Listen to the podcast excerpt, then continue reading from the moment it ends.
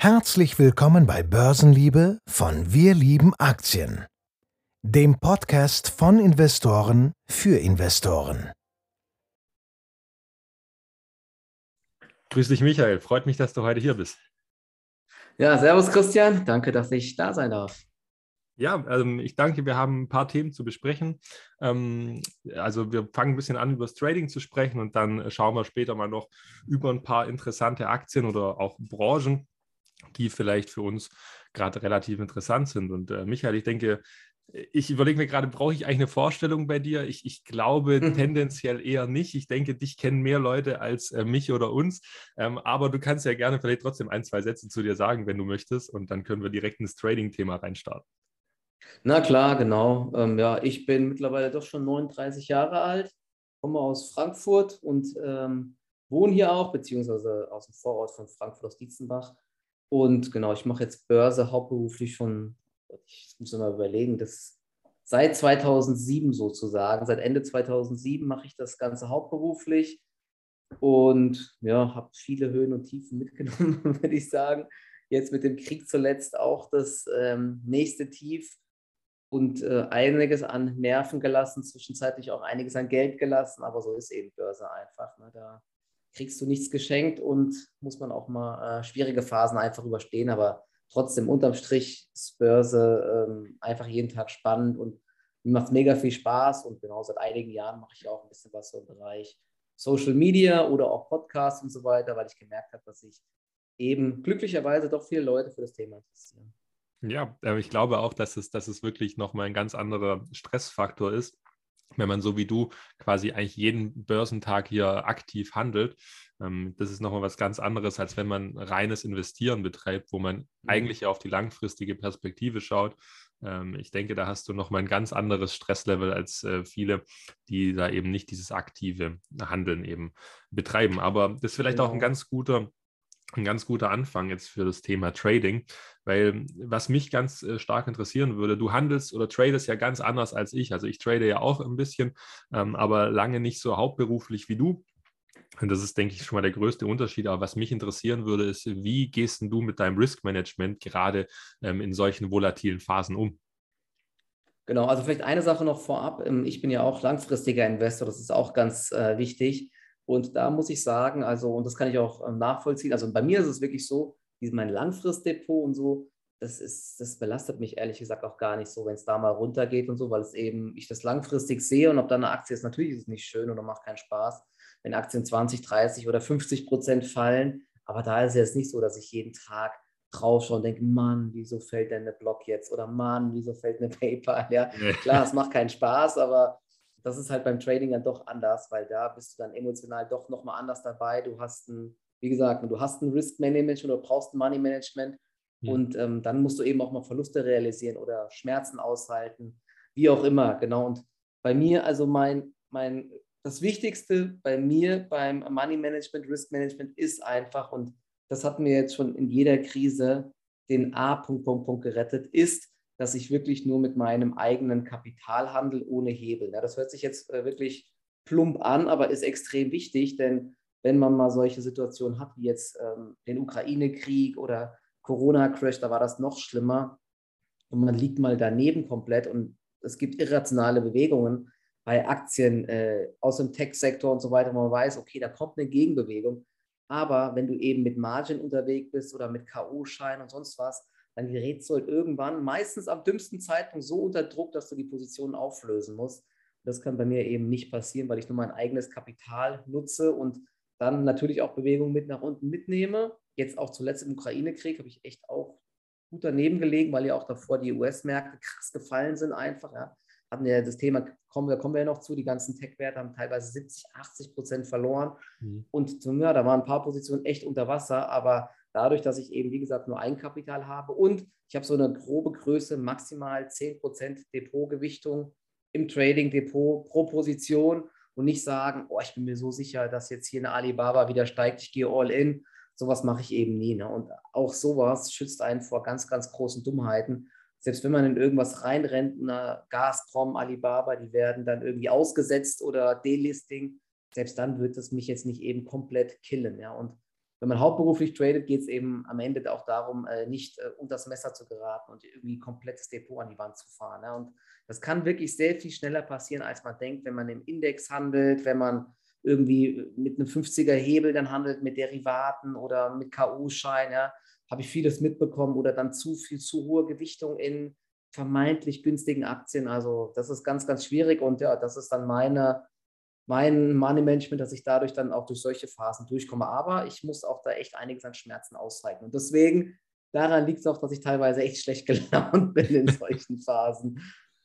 Ja. aber das ist ja, denke ich, auch menschlich, dass man dann schlechter gelaunt ist, wenn man da wirklich emotional dabei ist. Mm, aber was, was ich tatsächlich interessant finde, ist noch, äh, wie, wie, wie würdest du denn dein Trading Stil so ein bisschen beschreiben? Also würdest du jetzt eher sagen, du bist so ein News-Trader oder äh, versuchst du da wirklich auch ähm, konstante Bewegung mitzunehmen? wenn du siehst, da könnte sich jetzt ein nachhaltiger Trend etablieren oder ähm, mhm. wie genau betrachtest du solche Trades? Und, und, und das ist natürlich für mich noch sehr spannend, weil für mich ist das kein Problem für meine Strategie. Ähm, aber wie machst du das, wenn du wirklich hauptberuflich davon, ich sag mal, lebst, ähm, mit dem Position halten über Nacht? Hast du dafür manche Werte, sage ich mal, eine Obergrenze, was du über Nacht hältst? Oder ähm, wie gesagt, machst du das über Wochen und mhm. Monate? Genau, also äh, Strategie allgemein ist, ich bin jetzt nicht der komplette ähm, Chart-Fanatiker, also ich gucke wirklich eigentlich nur auf, auf den Trend allgemein. So ein bisschen Unterstützungen ist eine Aktie im Aufwärtstrend, im Abwärtstrend, werden diese Trends geknackt. Dann sieht man halt, es ist viel Erfahrung auch einfach. Ja? Man sieht dann auch oft, wo die Aktien abprallen, ob es nach unten geht. Aber was ich auch mache, ähm, ist, ich schaue mir die allgemeine Nachrichtenlage an. Also ich schaue auch auf Nachrichten, auf Quartalszahlen, wie sind die Ausblicke. Aber natürlich auch das wird dir jetzt nicht äh, helfen, direkt zu sagen, damit mache ich immer Gewinne und so. An der Börse kommt es auch immer so ein bisschen auf die Erwartungshaltung drauf an und auf die Stimmung allgemein. Und ich glaube, die Kunst ist es, dann irgendwann zumindest bei meinem Trading-Stil zu erkennen, ähm, wie der Markt aktuell so in, in der Stimmung ist bei einzelnen Sektoren, bei einzelnen Aktien.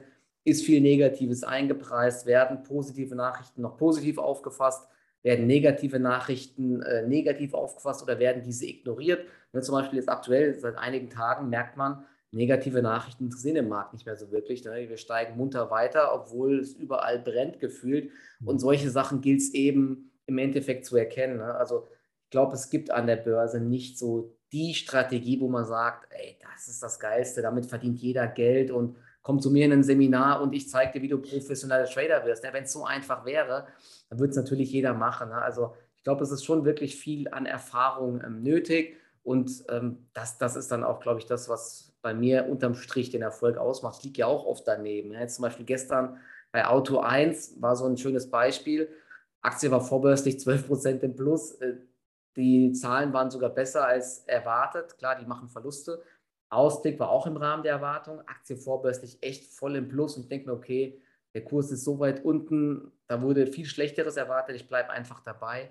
Dann fällt die von plus 10% auf minus 18%. Ja, da war ich echt gestern, ich habe fast meinen Computer aus dem Fenster geworfen. So wütend war ich gestern einfach. Ja, aber das gehört eben auch dazu. Ne? Man, man kann sich nie sicher sein bei irgendwelchen Sachen. Mhm. Aber das ist halt dann einfach so. Ne? Und ich glaube, jeder, der dann sagt, ähm, mit, ähm, es gibt ja ganz viele verschiedene Trading-Szenarien und Möglichkeiten, mit, ähm, mit wohl nur auf Volatilität zu achten oder ähm, nur auf Chart oder nur auf News oder nur Fundamentals.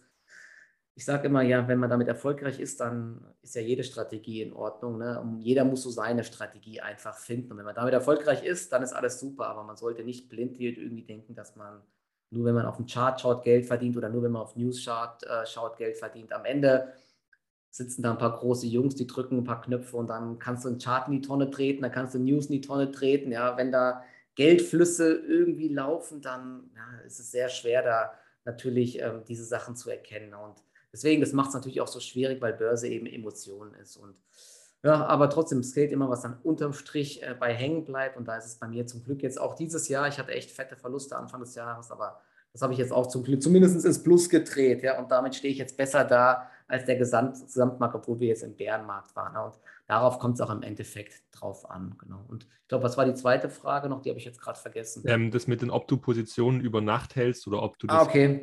äh, nicht mhm. machst. Genau, also ähm, das ist wirklich ähm, bei mir ähm, eine wichtige Strategie sogar, würde ich sagen. Also ich halte sehr gerne Positionen über Nacht. Das ist ja auch eine ganz, ganz große Geschmackssache, sage ich mal. Aber ähm, also es kommt auch auf, die, auf das Marktverhalten allgemein an. Jetzt aktuell, in der aktuellen Phase halte ich eher weniger über Nacht, weil ich auch nicht mehr einschätzen kann, was der Markt gerade macht. Wir sind massiv runtergelaufen. Jetzt war die Erholungsbewegung da und das ist völliges Lotto irgendwie, was jetzt gerade noch weiter passiert. Deswegen bin ich aktuell sehr viel in Cash, aber grundsätzlich halte ich sehr gerne über Nachtposition, denn es gibt ja diese Statistiken mit dieser Overnight-Anomalie es ist wirklich so, und wer, wer, lange handelt, der merkt das, es ist sehr viel häufiger der Fall, dass die Aktien im Plus eröffnen, als dass sie im Minus eröffnen. Ne? Klar, es gibt mal richtig blöde Phasen, aber unterm Strich wirst du extrem stark belohnt dafür, dass du Positionen über Nacht nimmst. Aber auch da gilt dann wieder, ähm, wenn du das mit K.O.-Schein oder mit Margin machst, also auf Kredit handelst, kann dich sowas zerreißen, wenn du dein Eigenkapital nimmst und die Positionsgrößen auch nicht übertreibst. Also wie gesagt, maximal 10% Gewichtung im Trading Depot, also was nämlich meistens sogar weniger, dann kann man das äh, gut machen, aber es ist auch eine Typfrage. Da kann ich dann ruhig schlafen, interessiert mich das, bin ich komplett unruhig nachts und viel zu nervös, dann ist es vielleicht nicht die richtige Trading-Strategie. Ne? Aber bei mir ist es mittlerweile so, das, das, belastet mich gar nicht mehr. Außer jetzt so die letzten Tage und Wochen, wo man natürlich dann morgens geschaut hat, was macht Hongkong? Ey, die sind wieder minus 5%, die spinnen doch. Ne? Klar, da ist blöd gewesen, aber ansonsten ist es meiner Meinung nach eine gute Strategie, aber ist, ist auch typabhängig, sagen wir es mal so. Ja, das glaube ich schon auch. Also zum Beispiel, ähm, es gibt, ich kenne ich kenn ja viele auch Trader, die einfach das neben dem Beruf machen und der Beruf jetzt nicht unbedingt mit der Börse korreliert. Dann hast du natürlich die Problematik, dass du gerade solche Sachen wie du machst, ähm, nicht unbedingt, ja, du, du hast einfach nicht die Zeit dafür, gerade diese Newslage mhm. immer morgens noch zu verfolgen. Vielleicht bist du da schon in irgendwelchen Meetings oder Terminen äh, von deinem Beruf aus.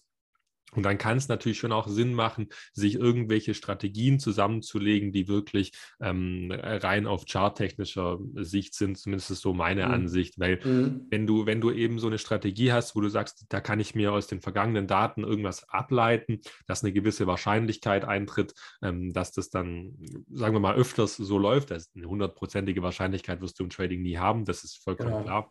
Ähm, aber ich denke, dann kannst du angenehmes Swing Trading machen. Das kann man auch mit Sicherheit auch mit News Trading machen. Nur genau. da bin ich wahrscheinlich der falsche Ansprechpartner für. Aber ich denke, äh, man kann mit Sicherheit auch eine schöne Strategie finden, die ähm, auf Swing Trading basiert, wo man mit so fundamentalen Trends macht. Also da möchte genau. ich. Genau. Das ist auch im Endeffekt die Strategie, die ich ja auch umsetze. Ich schaue mir so an, und ich habe das alles irgendwie im Kopf mittlerweile. Ich kann mir keine Ge Geburtsdaten und sonst was merken, aber ich kann mich echt daran erinnern, welche Unternehmen eine Gewinnwarnung gebracht haben, wer hat noch nie enttäuscht, wer bringt meistens gute Zahlen und dann kennt man auch irgendwann die Aktien und weiß, wie die ungefähr reagieren und so. Ne? Und dann, also bei meinem Trading gibt es dann auch oft so die vorbörslichen Übertreibungen in die eine oder andere Richtung. Das ist auch eine sehr profitable Strategie, wo man dann in vorbörsliche Übertreibungen hinein zum Beispiel auch Short gehen kann, wenn dann die Privatanleger in eine Rheinmetall völlig übertrieben reingehen und so. Ne? Und du weißt halt, wenn es um 9 Uhr Sketra losgeht, da sind viel größere Stückzahlen, dann fällt die Aktie wieder. Da gibt es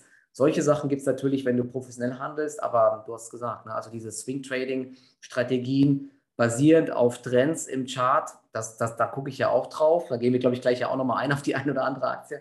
Aber wer Lust hat und sich auch für das Fundamentale interessiert, dann macht es meiner Meinung nach auch Sinn, da drauf zu schauen. Einfach zum Beispiel, welche Aktie, welches Unternehmen ist im E-Commerce am stärksten aufgestellt, wer wächst im Payment-Bereich am stärksten. Wenn man das halt versucht zu kombinieren mit den Trends in der Aktie, kann das auf jeden Fall eine gute Strategie sein. Und es ist wirklich teilweise auch so, also jetzt in der aktuellen Marktphase ist es nicht so, aber wer schon im Corona, äh, bei Corona dabei war, beim Corona-Crash und danach gesehen hat, was für krasse Aufwärtstrends es bei Aktien gab, ne? so eine Swing-Trading-Strategie kann brutal, kann brutale Gewinne abwerfen, wenn du halt einfach dann bei Unternehmen, wo ein Trend läuft am Markt über Wochen und Monate, da kannst du halt echt mehrere hundert Prozent teilweise auch mitnehmen. Und ja. das ist auch aktuell meine große Schwäche. Dazu bin ich irgendwie nicht fähig, ja, leider. Die großen Gewinner verkaufe ich dann oft viel zu schnell. Das ist, das ist echt schwierig. Und da kann es sogar sinnvoll sein, nicht den ganzen Tag vom PC zu hängen und dann jede Kursbewegung zu sehen, ja, sondern ganz entspannt abends zu schauen, ah, okay, Block ist wieder 5% gestiegen, Aufwärtstrend ist intakt, ich bleibe dabei.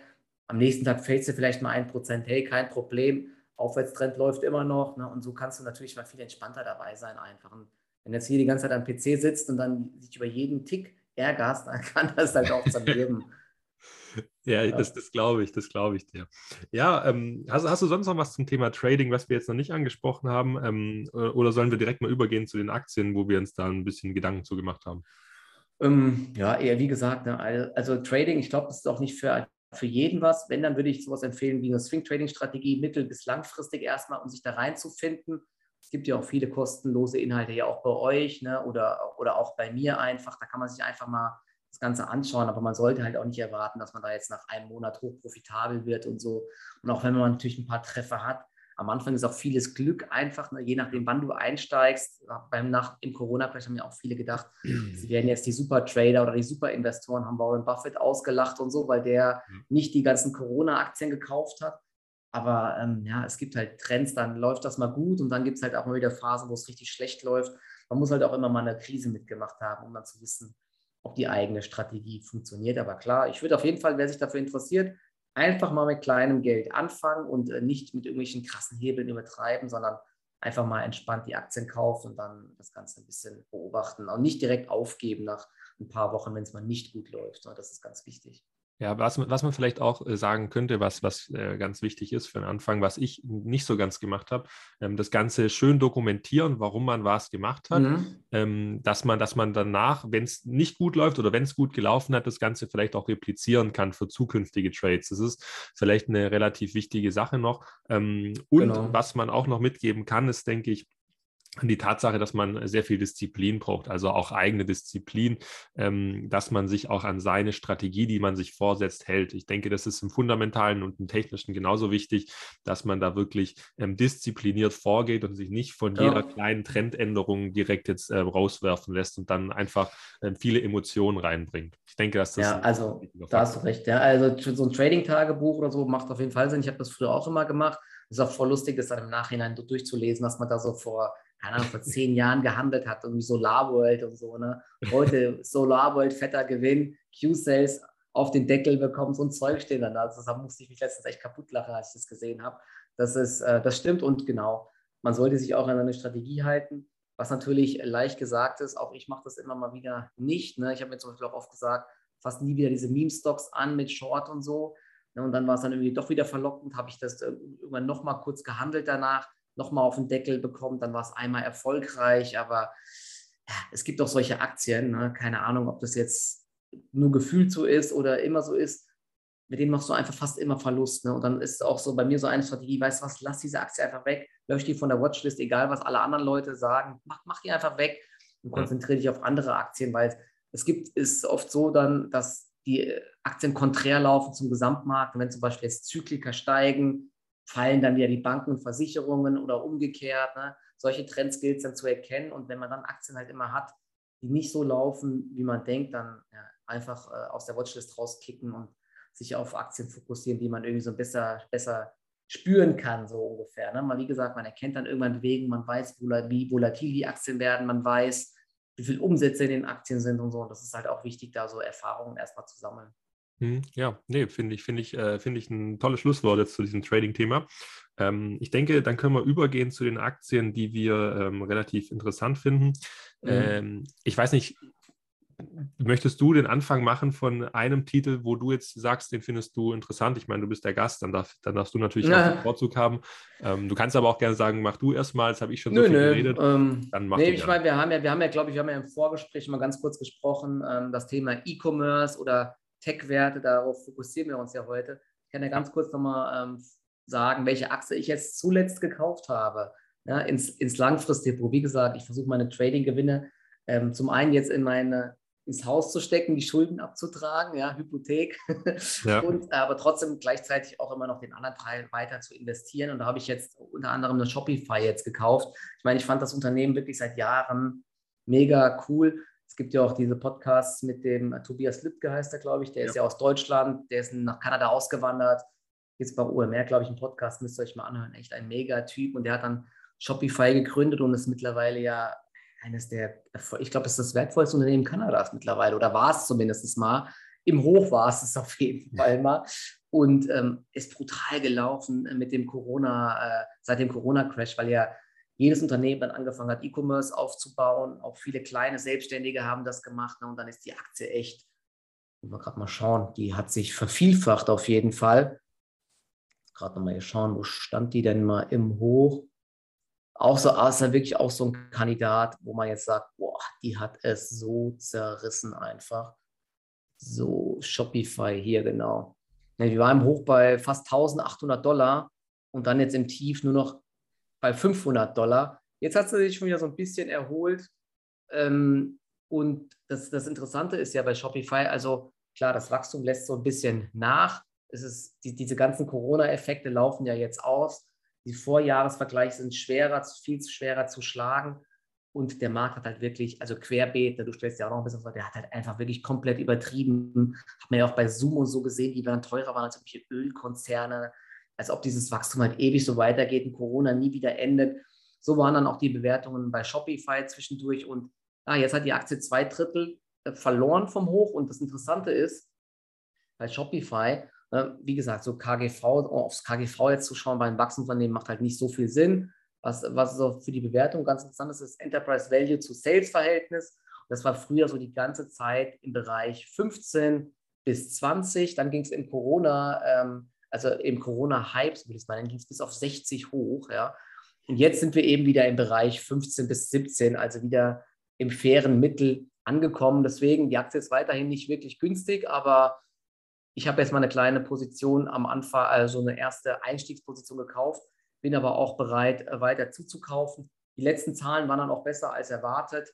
Umsatz äh, 41 Prozent gestiegen im vierten Quartal auf 1,3 Milliarden und ähm, diese äh, Merchant Solutions Revenues 47 Prozent gestiegen. Die monatliche Recurring Revenue, also wiederkehrende Umsätze, jetzt bei 100 Millionen, zum ersten Mal die 100, nee, 102 Millionen, 100 Millionen geknackt und ähm, insgesamt, und das, das ist das Interessante, deswegen habe ich die Aktie jetzt auch gekauft, noch, oder die Aktien waren ja bis vor kurzem alle in einem massiven Abwärtstrend. Hier in Deutschland ist Zalando und Co. immer noch relativ schwach, aber was jetzt viele Unternehmen gesagt haben im Bereich E-Commerce, dass sie damit rechnen, dass das Wachstum jetzt im zweiten Halbjahr wieder zunimmt. Und da Börse ja immer die Zukunft handelt, irgendwie ein halbes Jahr im Voraus, kann es sein, dass wir die Tiefs hier gesehen haben. Was noch mitgespielt hat, waren ja auch jetzt die ganzen äh, die ganze Angst um die Zinserhöhungen, ne? die, die FED und auch die EZB, die werden die Zinsen erhöhen. Das hat ja auch dazu geführt, dass die ganzen äh, Tech-Werte massiv runtergestutzt wurden in den Bewertungen, weil die Umsätze in Zukunft eben weniger wert sind jetzt. Ne? Wir schauen auf die Gewinne heute und nicht erst in vielen Jahren. Also die Bewertungen sind massiv runtergekommen. Das hat natürlich alles äh, reingespielt. Aber insgesamt äh, läuft es bei Shopify weiter gut. Ich muss jetzt gerade nochmal gerade hier die ähm, Schätzungen aufmachen. Ähm, das operative Einkommen, genau, ähm, das, das war schon äh, positiv jetzt auch im letzten Quartal. Das ist auch ganz wichtig. Ne? Und da muss man auch so ein bisschen drauf schauen. Denn äh, alle Unternehmen, die Geld noch verbrennen, äh, da sieht es richtig böse aus, weil es teurer wird, neues Geld aufzunehmen. Aber da sieht es bei Shopify eigentlich auch mittlerweile ganz gut aus. Und das ist krass. Ich bin mir nicht ganz sicher, ob diese Schätzungen stimmen. Also 2021 hat man ja 4,6 Milliarden Umsatz gemacht. Dieses Jahr sollen es dann über 6 Milliarden werden, 2024 fast 11 Milliarden, 2025 stehen hier schon 15 Milliarden bei meinen Schätzungen. Das ist von, müsste von Factset sein. Und 2024 25 Dollar Ergebnis pro Aktie. Ja? Also es wird jetzt massiv nach oben schieben. Ist ja auch ein digitales Geschäftsmodell. Also es kann gut sein, dass es hier bald ordentlich nach oben geht, wenn die Entwicklungskosten nicht mehr so hoch sind, wenn das Marketing nicht mehr so hoch ist und wenn eben diese Recurring Revenues kommen. Deswegen, also ich finde es ein spannendes Unternehmen. Thema Metaverse ist aktuell wieder relativ weit weg, aber auch dort waren sie, glaube ich, schon mal aktiv und haben irgendwelche Partnerschaften geknüpft. Mit JD gab es, glaube ich, eine Partnerschaft jetzt im asiatischen Markt, in China. Also sieht weiter, glaube ich, ganz gut aus und deswegen habe ich da mal eine Position gekauft. Das so ein bisschen äh, als erste Aktie aus dem Sektor. Ne? Hast, du, hast du die Aktie im Depot selber oder hast du die im Blick? Nee, ich habe die, hab die nicht im Depot, ich habe sie im Blick. Ich finde sie super interessant. Ich höre da auch immer wieder viel von. Ähm, ich habe sie mir noch nie komplett im Detail angeschaut, aber was ich mir immer so im groben Überblick angeschaut habe, wenn sie Quartalszahlen gebracht haben, ist schon, ähm, die, die generieren schon ordentlich Cash, wenn ich das richtig genau. habe. Ähm, das ist mir immer relativ wichtig bei solchen Wachstumsunternehmen, dass die, dass die, dass die nicht unbedingt auf neues Kapital von außen angewiesen sind. Ähm, das sehe ich bei Shopify auf alle Fälle mal so, dass die, dass die auf alle Fälle lebensfähig sind.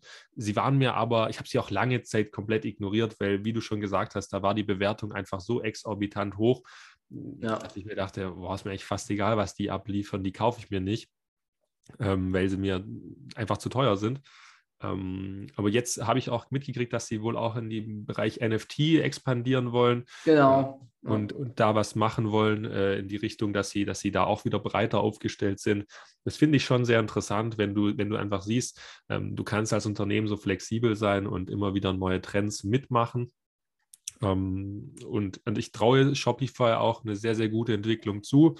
Äh, ich denke aber, was was wie bei Shopify bei allen jetzt auch problematisch sein wird, ist, äh, wie, wie, streng wird die Zinspolitik sein? Mhm. Ähm, der FED, also wie streng wird die die kommenden Jahre sein? Äh, werden die die Wirtschaft quasi wirklich erstmal abwürgen ähm, und damit auch die Bewertung von solchen Tech-Firmen ähm, runterprügeln oder wird es doch so sein wie 2018, als sie dann groß angekündigt haben und dann doch erstmal ähm, sehr, sehr moderat nur die Zinsen mhm. erhöht haben. Ich denke, das wird das größte Risiko sein, wenn man jetzt in Shopify investiert. Äh, ich denke nicht, dass das Unternehmen noch irgendeine Chance hat, ähm, wirklich komplett auf Null zu sinken vom Wert. Äh, da gibt es andere Kandidaten, wo ich da ja. kritischer wäre.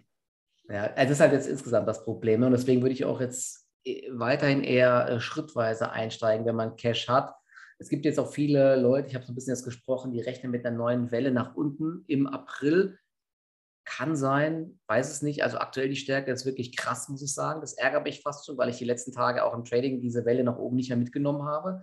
Und jetzt will der Markt nicht fallen, aber es kann natürlich sein, dass jetzt im April nochmal eine nächste Welle kommt, wenn die FED jetzt doch aggressiver vorgeht.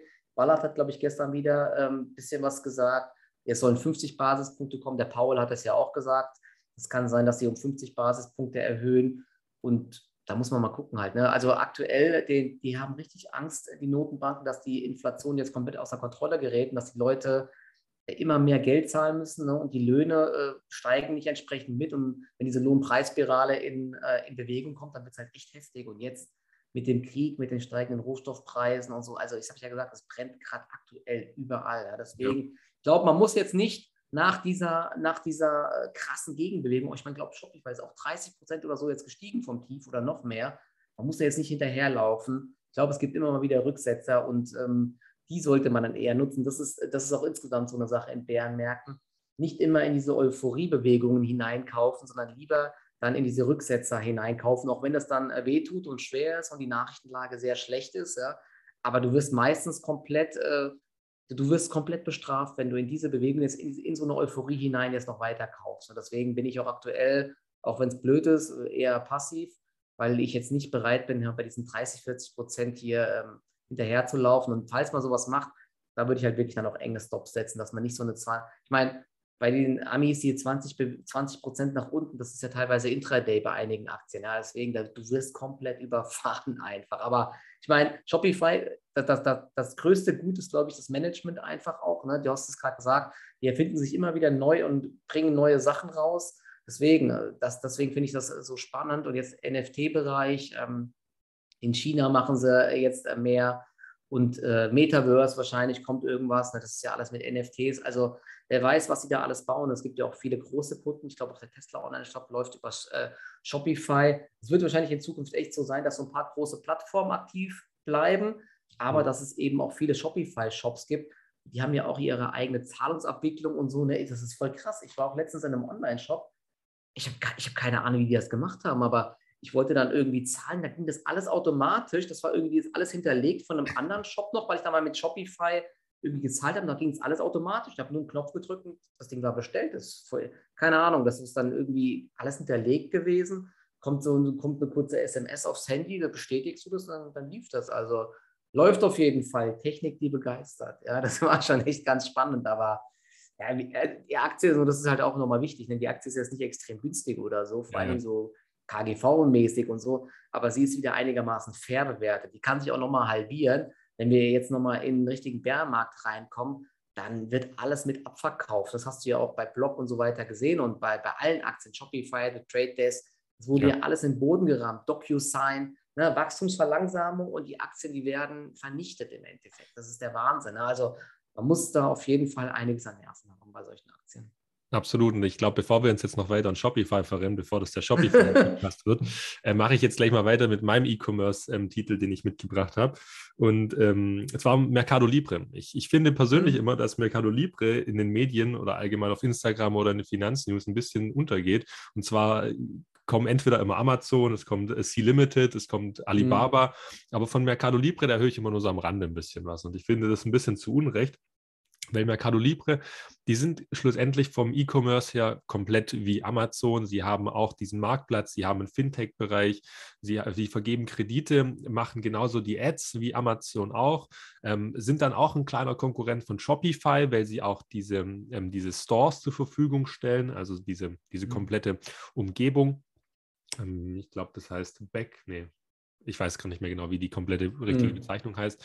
Dann haben sie natürlich auch die Logistik ähm, und sind in einem Markt vorhanden, im südamerikanischen Markt, der wirklich unfassbar schnell wächst. Nach meines, meines Wissens nach der schnellst wachsende E-Commerce-Markt mit so knapp 30 bis 40 Prozent pro Jahr. Und äh, 2025 wird da ein Marktvolumen von 160 Milliarden US-Dollar erwartet, was schon echt krass ist, äh, wenn man mal denkt, dass, ähm, dass man da eben 30, 40 Prozent pro Jahr wächst und dann ein riesen Marktvolumen hat. Ähm, zudem ist, glaube ich, Südamerika eines der Länder mit noch der niedrigsten Internetdurchdringungsrate, also wo die Leute noch nicht überall Internetzugang haben. Und so, sofern sich das eben ausbaut, wird natürlich auch sowas wie Mercado Libre davon profitieren. Und dass sie davon profitieren, das sieht man auch am Umsatzwachstum. Das war über 55 Prozent die letzten mhm. Jahre pro Jahr. Und es soll auch die nächsten Jahre mit 30 Prozent pro Jahr weitergehen das ist einfach, einfach, einfach stark, das muss man, finde ich, so sagen. Die Aktie hat sich, glaube ich, auch halbiert vom Hoch. Ich bin mir jetzt nicht ganz sicher, aber im Tiefpunkt wahrscheinlich. Ja, hatte sich mehr als halbiert von 2000 Dollar auf 900 Dollar. Jetzt ist aber auch wieder, ist, das, ist halt das Interessante. Die, die Aktien also Shopify und Mercado Libre sind die letzten Wochen fast identisch gelaufen. Ne? Das ist halt, weil wenn der Gesamtmarkt sich natürlich erholt, dann fließt dieses Geld ja auch wieder zurück in diese äh, hoch äh, in diese sehr stark wachsenden Unternehmen. Ja, genau. Also wie du sagst, das, das, das ist so. Ähm, aber ich finde es halt auch sehr spannend, wenn Mercado Libre, die kriegen auch eine Bruttomarge hin von über 50 Prozent. Also das heißt, von ihren Umsätzen bleibt dann auch ordentlich äh, viel da. Sie sind ja genau hauptsächlich in Brasilien noch tätig. Ich persönlich glaube schon, dass Mercado Libre das ähm, einer der stärkeren E-Commerce-Titel ist. Ähm, das haben sie auch bei den letzten Quartalszahlen eben gezeigt, dass sie dieses Wachstum wirklich aufrechterhalten können. Ich habe da auch große Fantasie äh, mit diesem Payment-Markt, den sie haben, Mercado Pago. Ähm, sehe ich viel, viel stärker beispielsweise als StoneCo. StoneCo mhm. ist ja da der größte Konkurrenz, was Payment angeht in, ähm, in Südamerika. Ich meine, den, den kenne ich, glaube ich, vom 10x DNA-Fonds. Ähm, die sind in StoneCo investiert und. Ähm, oh, dann ist das ja nicht so ein gutes Zeichen. Ne?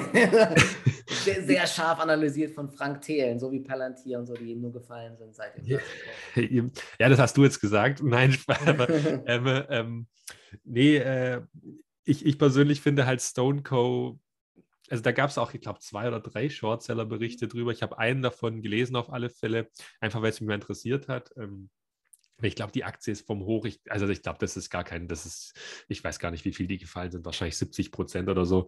Ähm, ich schaue gerade mal nach, ne? Die waren, ich habe das aber auch mal mitbekommen, so nebenbei. Ich habe die Aktie noch nie in meinem Leben gehandelt, aber. Ja, also ich, die sind jetzt in den letzten Tagen durch eine neue Preiserhöhung, wenn ich das richtig mitbekommen habe, ähm, sind sie sehr, sehr optimistisch, was die zukünftigen Jahre angeht. Ähm, ja, krass. Stoneko waren wir bei 100 Dollar und sind auf, ich glaube, hier unter 10 auf jeden Fall gefallen. Jetzt sind sie wieder bei 14 oder so. Ja, ich habe das irgendwo mitbekommen im Podcast. Ich glaube, es war der Doppelgänger. Die hatten dann Zahlen, die waren wohl nicht so schlecht wie erwartet. Und deswegen gab es ein riesiges Gap nach oben.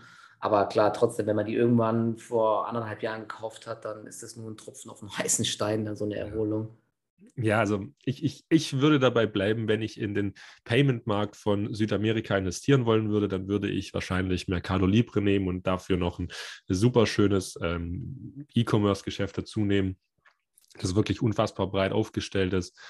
ähm, und ich denke auch von der guten Entwicklung ähm, profitieren kann. Aber man muss sich da halt wirklich bewusst sein, dass da auch politische Risiken herrschen. Also gerade in solchen Entwicklungsländern, ähm, da, da hast du einfach höhere politische Risiken, Stichwort Korruption oder ja, sonstige mhm. Ungereimtheiten. Mm. Ähm, das muss man sich einfach bewusst werden. Ich persönlich habe sie noch nicht im Depot, Mercado Libre. Ich hätte sie aber stark auf der Watchlist und ich finde sie auch jetzt nach dem jüngsten Anstieg noch ja nicht, nicht unbedingt teuer, weil also sie sind so stark verprügelt worden. Äh, das sieht jetzt die Gegenbewegung zwar richtig krass aus, aber wenn man sich das mal anschaut, ähm, ich finde, die Bewertung rechtfertigt auf alle Fälle auch das derzeitige Kursniveau. Ähm, aber natürlich auch hier das große Risiko wieder die Zinserhöhung. Die sind natürlich nicht bewertet wie, was weiß ich, wie eine Vonovia oder eine E.ON mit zehnmal Gewinn, sondern ja, ja, wahrscheinlich mit knapp zehnmal Umsatz. Ich weiß es gerade nicht genau aus dem Kopf. Ja, ich habe ich hab gerade mal geschaut. Das ist echt ganz interessant. Die ist, die ist auch nochmal deutlich günstiger als eine Shopify. Wahrscheinlich liegt es auch wirklich daran, dass die jetzt äh, nicht im, in Europa und in den USA aktiv sind, sondern eben in Entwicklungsländern, aber die haben ein Enterprise Value Sales Verhältnis von unter 10, also 8,6 oder so. Ne? Und das ist auch fast sogar unter, unter, unter dem äh, langjährigen Schnitt. Ne? Also sind ja auch schon Cashflow, äh, haben positiven äh, ja. Free Cashflow. Ist eigentlich echt ähm, ganz interessant. Ne? Ja, also ich persönlich, ich persönlich finde sie sogar interessanter als C-Limited, weil ich bei C-Limited finde ich die Risiken noch, noch noch krasser, ähm, mhm. gerade im asiatischen Raum, also wenn sogar Indien quasi dein Spiel verbietet, äh, ich glaube, das war, äh, weiß nicht mehr, glaube ich.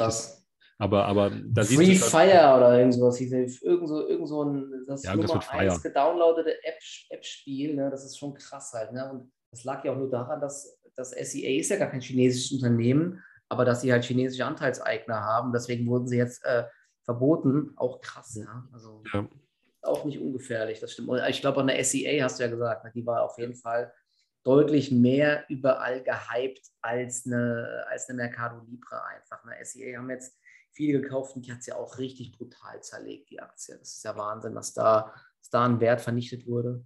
Ja, also was da aber davor auch an Wert geschaffen wurde, das ist natürlich, muss man natürlich auch mal so sehen. Ja, aber ja. in dem Fall wäre ich jetzt mit meinem E-Commerce-Titel soweit durch. Ähm, ich weiß gar nicht, hast, hast du noch einen zweiten Titel? Jetzt ich will aber ganz kurz nochmal, ähm, oh, wir haben es schon 40 Minuten, äh, ganz kurz nochmal vielleicht, was, was ich am deutschen Markt am interessantesten finde, aber ähm, ja, wo man aktuell nicht einsteigen braucht. Also ich habe eine Position schon relativ lange, die ist auch gut unter Wasser, aber ich kaufe es aktuell nicht nach, weil die Aktie einfach im Abwärtstrend ist, wie so viele am deutschen Markt ist About You. Das ist äh, schon krass, dass die Aktie, also ich habe so das Gefühl, das ist komplett sippenhaft einfach hier.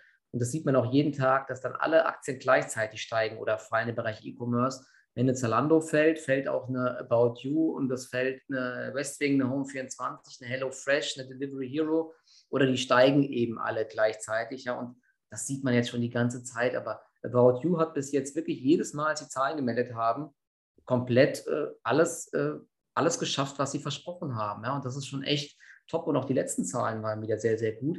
48 Prozent Umsatzwachstum gab es jetzt im dritten Quartal. Die haben so ein, ich glaube, die haben ein Geschäftsquartal, ein Geschäftsjahr, was ein bisschen verschoben ist. Ja, genau. Die äh, aktiven Kunden plus 34 Prozent. Es wurde dreimal, äh, 2,9 Mal bestellt. Das ist auch ein Wachstum. Auch der, der Bestellwert ist gestiegen. Man ist jetzt, ich glaube, das war irgendwo in Südeuropa überall gestartet. Und deswegen hat man dann war man unterm Strich jetzt nochmal, hat man nochmal Geld verloren, aber dieser Bereich Scale, hatten wir ja vorhin auch schon mal drüber kurz gesprochen, das ist ja auch dann den ihre Software-Suite, die sie auch anderen äh, Unternehmen dann verkaufen.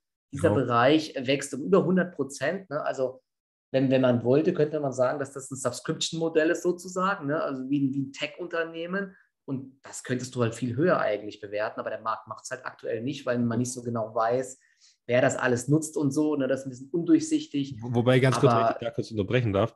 Ähm, ja. Ich habe da den, ich weiß nicht, ob du den gehört hast, aber weil du vorhin auch OMR angesprochen hast, da war das letzte Mal, als Tarek Müller dabei war. Ja. Ähm, da hat der, haben sie auch über dieses ähm, Scale-Segment gesprochen und dann hat er auch gesagt, ja, dieses TME-Segment, das ist zwar viel Tech, ähm, aber da ist auch die Logistik und so drin. Das heißt, man kann Mhm. tatsächlich nicht den Umsatz eins zu eins als Tech-Umsatz nehmen, Ja. man müsste dann quasi die Logistik abziehen, aber sie weisen jetzt nicht aus, wie viel davon wirklich die Logistik ist. Also nur, um das gerade da an dem Punkt anzubringen. Ja, ja, stimmt, genau. Ich erinnere mich auch ganz dunkel. Also kann man nicht ganz so sehen, aber auf jeden Fall, dieser Bereich wächst sehr stark, hat dann wahrscheinlich nicht diese Bruttomargen wie jetzt ein, ein reines Subscription-Modell irgendwie von was anderem. Aber ansonsten, ja, die wachsen weiter sehr, sehr stark und die haben wieder auch beim Umsatz die obere Prognose wollen sie treffen.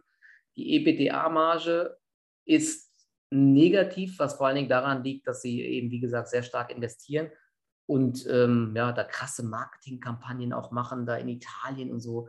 Das ist echt krass, aber ich muss gerade mal schauen, nämlich ich glaube, der ähm, das EBIT hier im deutschsprachigen Raum, das ist auf jeden Fall schon profitabel gewesen. Ja, Also, im, die haben den Dachraum, weisen die immer aus. Genau, den Dachraum, genau. Ich muss gerade mal schauen. Da haben sie nämlich irgendwo.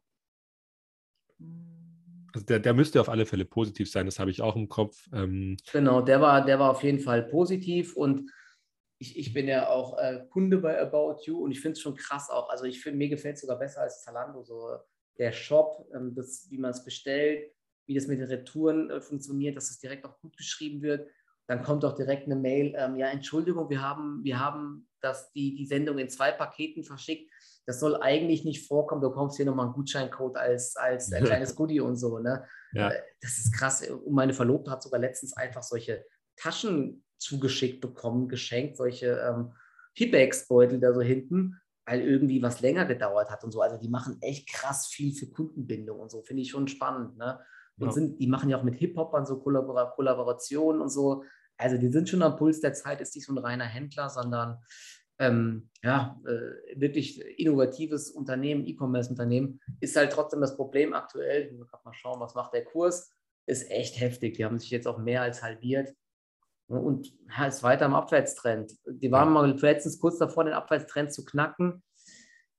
Ich finde es wirklich äh, spannend, aber man muss da natürlich nicht jetzt reingehen, während der Abwärtstrend intakt ist, sondern könnte mal ein bisschen warten. Ich habe immer hier auch dann bei mir, auch aus Trading-Sicht, ich habe die immer mal im Depot und versuche da die Bounces zu handeln, aber ist halt sehr zäh. Ne? Vielleicht sollte man einfach warten, bis dieser Abwärtstrend geknackt wird. Es gibt da immer wieder diese krassen Zuckungen nach oben, aber bisher war es nicht nachhaltig. Aber das finde ich so im deutschsprachigen Raum echt sehr interessant.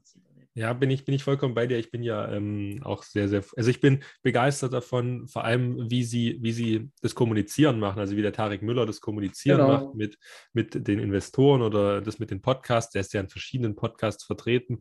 Mhm. Ich kann, mir, ich kann mir tatsächlich sogar vorstellen, dass manche Investoren das abschreckt, wie er das macht. Ähm, ich weiß nicht, ob das alle so cool finden. Ich denke, wir jüngeren ähm, Investoren, wir finden das sehr, Mhm. sehr dynamisch, weil er uns darüber informiert, ein bisschen schöneren Einblick gibt.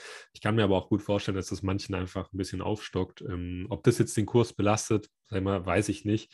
Ähm, ich weiß ehrlich gesagt auch nicht, warum About You mit so einem krassen Abschlag zu Zalando und so handelt, weil die entwickeln sich ja nochmal deutlich einen Ticken immer schlechter als Zalando. Gerade wenn der E-Commerce-Markt abrauscht und Zalando 3% verliert, dann verliert About You meistens 6 bis 7%. Das ist schon krass. Ja, ich glaube, es liegt halt echt daran, äh, es ist, sind noch nicht so lange an der Börse, haben noch nicht so einen Track Record und die, ähm, also die Umsätze in der Aktie sind natürlich auch nicht so hoch wie bei einer Zalando und so. Es ist ein kleinerer Wert, kleinere Werte werden schneller abgestraft. Insgesamt hatten es fast alle IPOs, egal was die liefern, extrem schwer. Ich glaube, außer Vantage Towers ist alles in die Grütze gegangen hier, was in Deutschland. Schau dir mal eine Auto 1 an, das ist der absolute. Wahnsinn. Die hatten, die hatten äh, 100% Umsatzwachstum, ja, aber und war besser als erwartet. Trotzdem, die Aktie hat, glaube ich, wieder 80 Prozent verloren, weil sie eben aber auch nicht profitabel sind. Das kommt aktuell nicht gut an. Ne? Negative EBIT, EBITDA-Marge und so.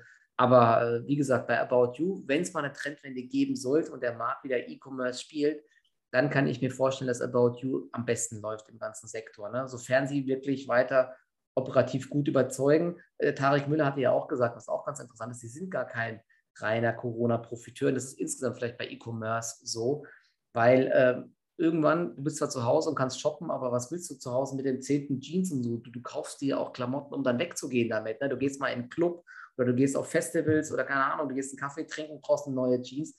Wenn du zu Hause, wie ich gerade, im Schlabberlook sitzt und mit einer vergammelten, Je äh, mit einer vergammelten Jogginghose und ein riesiges Loch drin ist, ich brauche keine weitere bestellen. Ja, das ist einfach so. Und da ist, glaube ich, auch wirklich was dran. Ja, deswegen es könnte es sogar sein, dass man dann irgendwann wieder davon profitiert, wenn man wieder rausgeht und dann kommt halt die neue Adidas-Kollektion oder ein neues Collaboration mit irgendeinem Rapper oder so. Ne? Und dann kaufst du halt dieses Zeug, weil du auch wieder gesehen werden willst. Ne? Da viele Leute wollen, die, das ist ja so ein Statussymbol, dann auch einfach solche coolen Klamotten. Ne? Deswegen, ich sehe da eigentlich langfristig auch positiv bei About You. Ja, nee, finde ich, finde ich auf jeden Fall auch sehr interessant. Ähm, ich habe sie leider nicht, ich hatte sie in meinem Depot, aber als sie dann neue Tiefs gemacht haben, habe ich sie rausgeworfen äh, bei mir im Depot. Ja, hätte ich auch mal machen sollen. Ich habe aber, wie gesagt, das ist jetzt auch keine riesige Position. Ich plane sogar einen Nachkauf und ich glaube, die ist jetzt aktuell. Ich habe sie ja zum IPO gekauft damals und die müsste jetzt minus 50 Prozent sein, Katastrophe. Aber ja, aber wie gesagt, ich, ich, also ich glaube, die Story ist weiter intakt und der Markt wird dann irgendwann auch wieder das erkennen und aufholen. Und ähm, da bin ich ganz entspannt. Da rege ich mich jetzt auch nicht drüber auf, dass die Aktie im Langfristdepot im Minus ist. Gehört halt auch dazu, ne, dass man da mal in die Krütze greift. Genau. Ja, absolut. Ähm, was, was ich noch vorstellen könnte, was vielleicht echt interessant wäre, wäre Maxa Technologies. Ich weiß nicht, kennst du Maxa? Kenne ich nur vom Namen her, aber da bin ich mal gespannt. Da kannst du mal sagen, was die, was die machen. Ja, also Maxa, das ist, ähm, ist ein Unternehmen, das sich gerade auf die Weltraumtechnologie spezialisiert hat. Und vielleicht erstmal kurz ein paar, paar Daten dazu. Also Maxa ist nicht mal drei Milliarden an der Börse wert. Ähm, das heißt, ich würde sagen, eher ein kleineres Unternehmen, Small bis Mid Cap, je nachdem, wie man da die eigene Definition setzt. Ähm, und ich denke, das ist deswegen so spannend, weil ich, ich glaube auch, dass wir viele Potenziale, die wir im Weltraum haben, noch gar nicht so nutzen für unsere Technologien. Also klar, wir nutzen schon viel für Navigation ähm, und was weiß ich, für die Erkundung vom Weltraum. Aber wenn man mal so denkt, was Mynaric, äh, was die machen für eine Technologie oder ähm, jetzt auch Maxa, dann dann glaube ich, da sind noch viele Anwendungsmöglichkeiten, weil Maxa, die machen im Großen und Ganzen Folgendes. Die haben Satelliten im Weltraum, die Bilder projizieren von der Erde. Ach ja, die haben, das waren auch immer die, die auch beim Krieg das gepostet haben. Da, ne? da gab es immer, eine, ah ja, jetzt erinnere ich mich. Ich wusste, genau. dass ich den Namen irgendwoher kenne. Genau, also Maxa, die, die, die machen diese Bilder und sehr, sehr hochauflösend. Also ich kann jetzt natürlich im Podcast schwer wiedergeben, wie gut äh, auflösend diese Bilder sind. Ähm, aber da kann man einfach mal in die Investor Presentation reinschauen von den Q4-Zahlen. Dann äh, sieht man mal, wie, wie stark diese Bilder wirklich sind. Ähm, und die haben ähm, derzeit vier Satelliten im Weltraum und natürlich die größten Kunden sind da sowas wie die, wie die, die US-Regierung, das Verteidigungsministerium mhm. oder die NASA. Ähm, auch spannend ist vielleicht noch jetzt abseits von den Bildern, die haben bei dem Mars Rover diese, diese Ärmchen gemacht. Ähm, also die haben dann Teile von diesem Mars Rover gemacht, um mal vielleicht ein bisschen was noch zur Vergangenheit zu sagen. Ähm, aber wie gesagt, die größten Kunden von Maxa sind die Verteidigungsministerien oder andere Unternehmen wie Google, für Google Earth beispielsweise oder eben die Navigation. Ähm, aber auch für ähm, Katastrophenschutz sind sie sehr wichtig, weil sie eben solche Bewegungen sowie Tsunamis ähm, im Vorhinein relativ gut erkennen können durch die hohe Technologie, die in den Satelliten steckt. Und ja, also ich persönlich finde, dass Maxa für viele wahrscheinlich interessant sein wird wenn man nicht direkt in Rüstung beispielsweise investieren möchte. Viele haben da ja so eine Hemmschwelle, die ich absolut nachvollziehen kann. Ähm, und Maxa, die sind kein wirkliches Rüstungsunternehmen, aber trotzdem so doof das jetzt klingt, profitieren sie natürlich von so Konfliktsituationen, die wir da haben. Weil gerade jetzt, wenn man mal China herannimmt, da möchte man natürlich immer informiert sein, wo sind jetzt gerade die Schlachtschiffe von China, wenn es um Taiwan rumgeht. Ähm, mhm. machen, machen die ein Angriffsmanöver oder nicht? Und davon profitiert schlussendlich Maxa, weil sie solche Satellitenbilder einfach wirklich hochpräzise auflösend ähm, zur Verfügung stellen und dann eben auch zur Datenanalyse bereitstellen. Sie haben da übrigens auch so ein Datenanalyse-Tool, wo sie auch wie so eine Software as a Service zur Verfügung stellen. Ähm, aber ich denke, die wird nicht ganz so professionell sein wie beispielsweise die von Palantir. Ähm, mhm. aber beispielsweise sind sie dann mehr oder weniger auch ein Zulieferer für Daten von Palantir. Ja? Also wer jetzt zum Beispiel sagt, Palantir ist mega interessant, ähm, aber ich mag das Geschäftsmodell aus Kunden, warum auch immer nicht, der kann theoretisch einen Lieferant von Daten für die, das müsste sein, Gotham oder Foundry, bin mir nicht ganz sicher. Ja. Eins von beiden müsste das sein, also vom Zulieferer her. Ähm, und was dann noch vielleicht noch mehr Fantasie reinbringt, du hattest vorhin schon mal das Wort Metaverse im Mund und mhm. äh, sie machen 3D-Karten. Also sie fertigen auch äh, 3D-Karten an. Sie haben da 2020 ein Joint Venture aufgekauft, das wirklich sich so spezialisiert darauf, solche 3D-Welten zu visualisieren. Zum Beispiel ah, können okay. Sie New York einfach so komplett visualisieren und in eine 3D-Welt packen. Ähm, und ich denke, das ist ein sehr kleiner Bereich, weil sie da jetzt keine wirklichen Umsätze ausweisen oder nicht speziell dem, also speziell sagen, wie viel sie damit an Umsatz generieren. Ähm, aber jetzt rein theoretisch, wenn man mal so sagt, okay, das Metaverse, daran glaube ich, ich möchte aber auch mit Weltraum in Verbindung stehen, dann könnte eben sowas äh, sehr, sehr interessant sein, glaube ich. Ich habe sie tatsächlich im Depot, aber in einer nur relativ mhm. kleinen Position, weil mir schon bewusst ist, das ist natürlich auch riskanter. Sie sind schon profitabel, um das zu sagen. Sie haben einen positiven Cashflow, ähm, sind jetzt auch nicht massiv hoch bewertet. Ich glaube, mit so einem 7er KGV, also wirklich nicht hoch, also wirklich Kursgewinn und nicht Umsatzverhältnis von mhm. 220, glaube ich, 220. Ähm, aber der Gewinn ist auch sehr, sehr schwankend, ähm, weil es hängt natürlich an der Auftragslage ab. Und man muss, äh, finde ich, auch immer sehen, wenn man die US-Kunden als, also die US-Regierung als größten Kunden hat, dann hat man immer das Risiko, dass man das Budget dahingehend kürzt ähm, oder einschränkt oder an andere Unternehmen vergibt. Aber das sehe ich bei, beim Maxa eigentlich gar nicht so kritisch, weil so, so traurig das ist, aber unsere Welt ist eigentlich so konfliktbeladen wie seit langem nicht mehr. Ja, das und, stimmt. Und davon könnte oder denke ich, wird Maxa langfristig profitieren. Und die Aktie, die hat auch in den letzten Wochen schon ganz gut angezogen, ähm, hat aber auch davor ganz stark eingebüßt über schon einen recht langen Zeitraum. Ja, ich habe es gerade mal aufgemacht. Ne? Die lief ja echt ewig seitwärts, so, so leicht bröckeln eigentlich im ganzen Jahr 2021. Ja. Und jetzt seit dem seit Kriegsbeginn zieht sie ordentlich an. Ja? Ich, das natürlich das beste Marketing, ne? wenn man da immer mal wieder liest. Äh, die Bilder von Maxa äh, deuten darauf hin, dass dieser russische Konvoi da äh, sich nicht bewegt und so. Ne? Das ist schon echt ja. krass. Also auf jeden Fall kommen sie da ähm, ordentlich, kriegen ordentlich Publicity. Ja? Aber du hast recht, ne? die Bewertung ist eigentlich echt so ganz fair, so wie ich das hier gerade sehe. Umsatzwachstum ist ja nicht so stark, aber vielleicht, das ist ja auch ganz interessant, ne? das ist ja auch immer noch so eine Sache, die, die Konsensschätzungen, die jetzt hier zum Beispiel sind, vielleicht sind die ja auch viel zu pessimistisch halt, ne, weil man nicht das Thema Metaverse sieht, weil man nicht sieht, dass vielleicht viele weitere Regierungen diese Bilder und so haben wollen. Ich glaube, dieses Jahr werden 1,89 Milliarden geschätzt und 70 Cent Gewinn, nächstes Jahr über 2 Milliarden und 2,65 Dollar. Also das ist ja krasse Gewinnsteigerungen dann für nächstes Jahr und dann soll es sogar über 4 Dollar werden und so. Ne? Also das ist ja wirklich dann KGV fürs nächste Jahr, ist keine Ahnung, 15, 20 oder so und 2024 nur unter 10, wenn das halt so stimmt. Ne? Ja, ja. Kann natürlich auch zu optimistisch sein, ne, wenn Richtig. Auftrag flöten geht oder zu pessimistisch, wenn sie hier, äh, wenn jeder jetzt eine 3D-Welt vom Metaverse haben, äh, von der Welt haben will und so, ne? oder du dich halt irgendwie in einem Metaverse bewegst von New York und irgendwie sowas. Ne? Keine ja. Ahnung, aber das ist halt auf jeden Fall einiges an Fantasie da. Das stimmt, aber echt eine, auf jeden Fall auch eine spannende Sache. Ja, muss ich mir mal anschauen. Ja, auf jeden Fall, sie, sie steigern auch die Umsätze. Ne? Ähm, ja. Zwar nicht so stark, aber sie steigern die Umsätze in den letzten Jahren ein bisschen. Also, man, man, muss vielleicht auch noch dazu sagen, dass, dass das schon ein sehr kapitalintensives Geschäft ist und auch ein sehr komplexes, weil so ein, so ein, so ein Satelliten jetzt hochzuschießen ja. und zu produzieren, ist natürlich schon wirklich eine ähm, nicht gerade so eine, eine, alltägliche Aufgabe. Und dementsprechend, ich glaube, sie haben auch zwei, über zwei Milliarden Nettoverschuldung. Ähm, das muss man natürlich darauf rechnen, auf die Marktkapitalisierung und dann relativiert sich das Ganze schon mm. wieder mit mhm. der schönen Bewertung. Ähm, das muss man einfach quasi im Kopf haben. Ähm, aber ansonsten, ich finde einfach die Story trotzdem sehr interessant und äh, ist auf jeden Fall nicht so eine komplette Luftnummer äh, wie, wie manche andere in dem Bereich. Und äh, ja, also so viel von meiner Seite aus zu Maxa. Ich glaube, das ist schon jetzt relativ viel gewesen.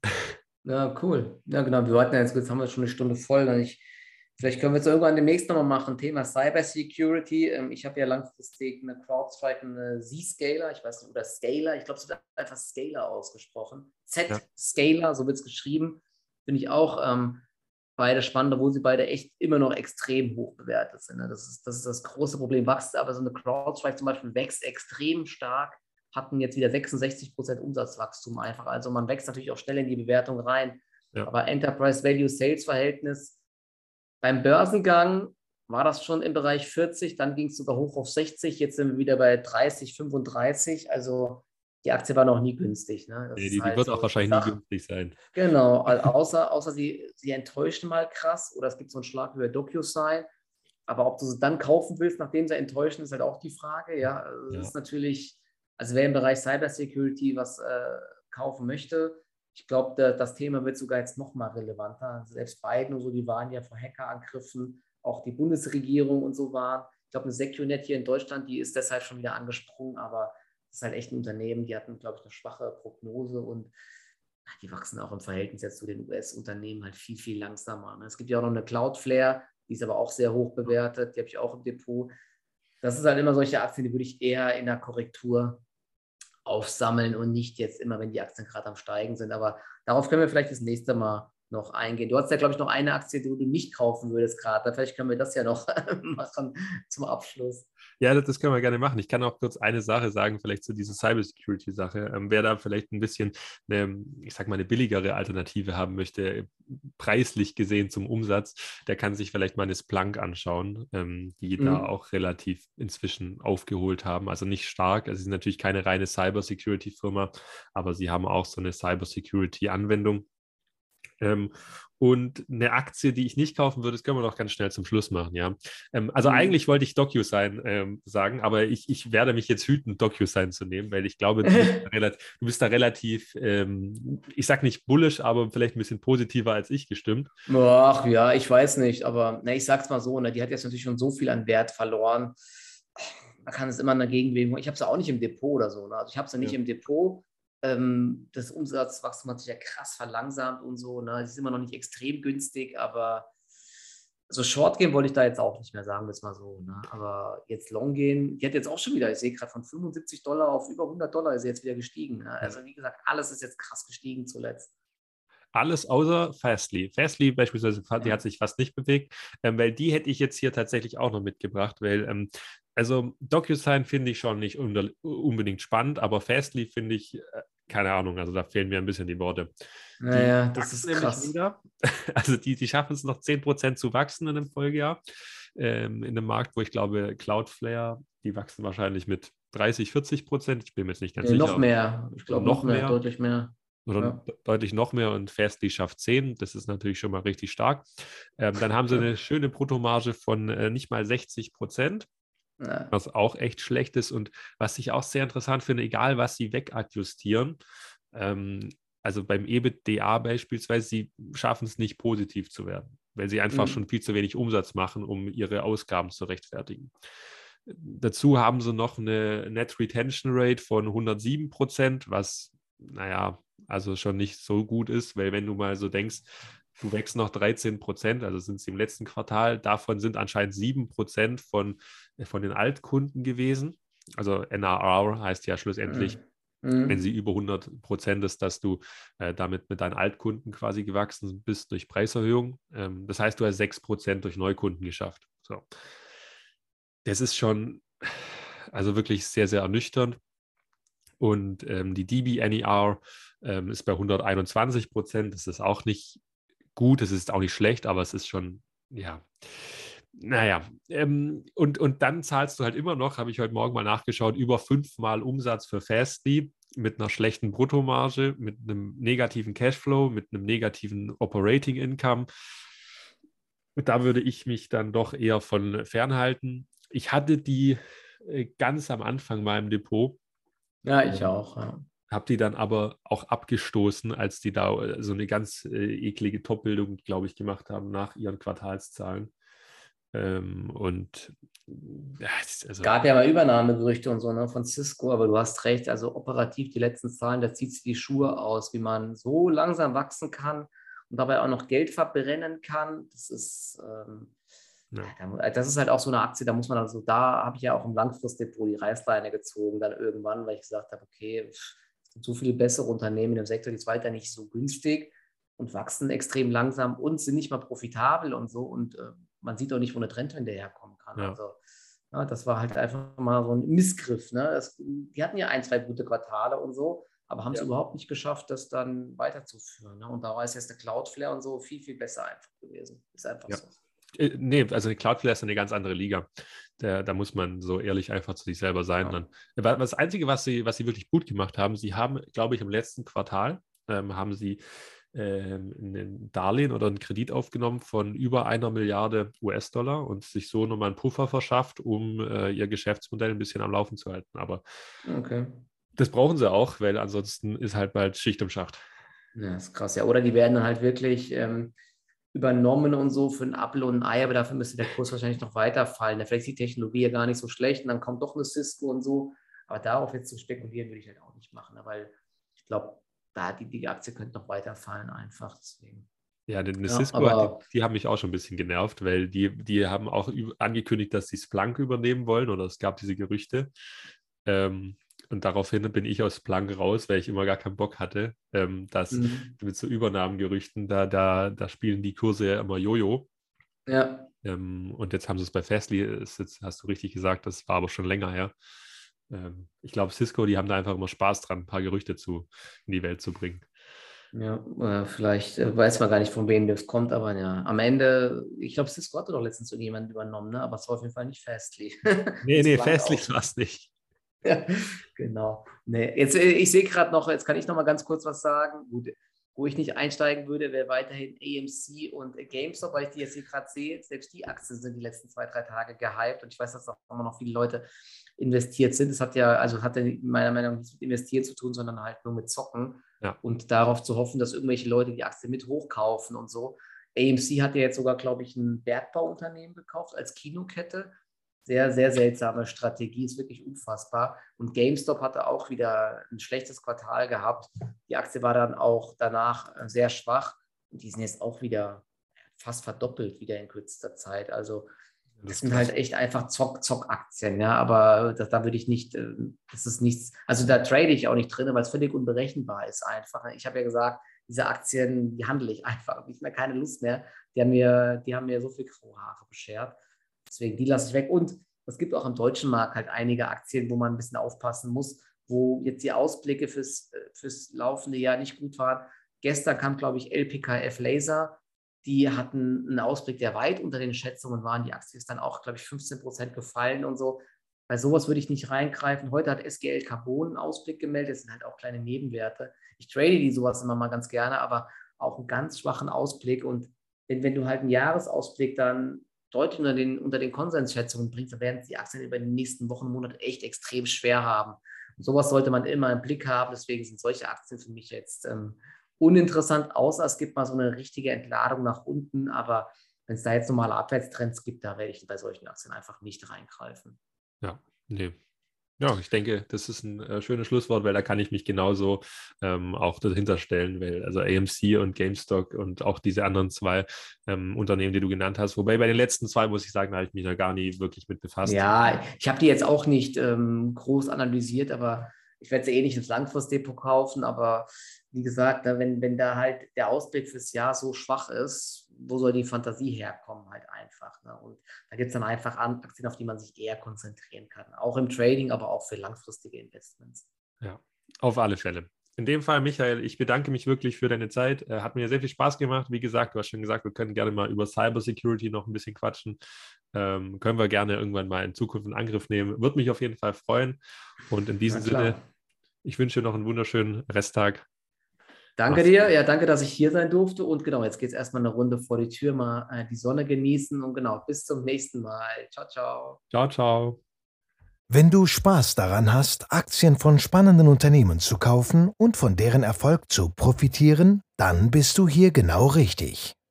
Alleine und im Dialog sprechen wir regelmäßig über interessante Investmentchancen an den Finanzmärkten. Besuche auch unsere Homepage unter wir-lieben-aktien.de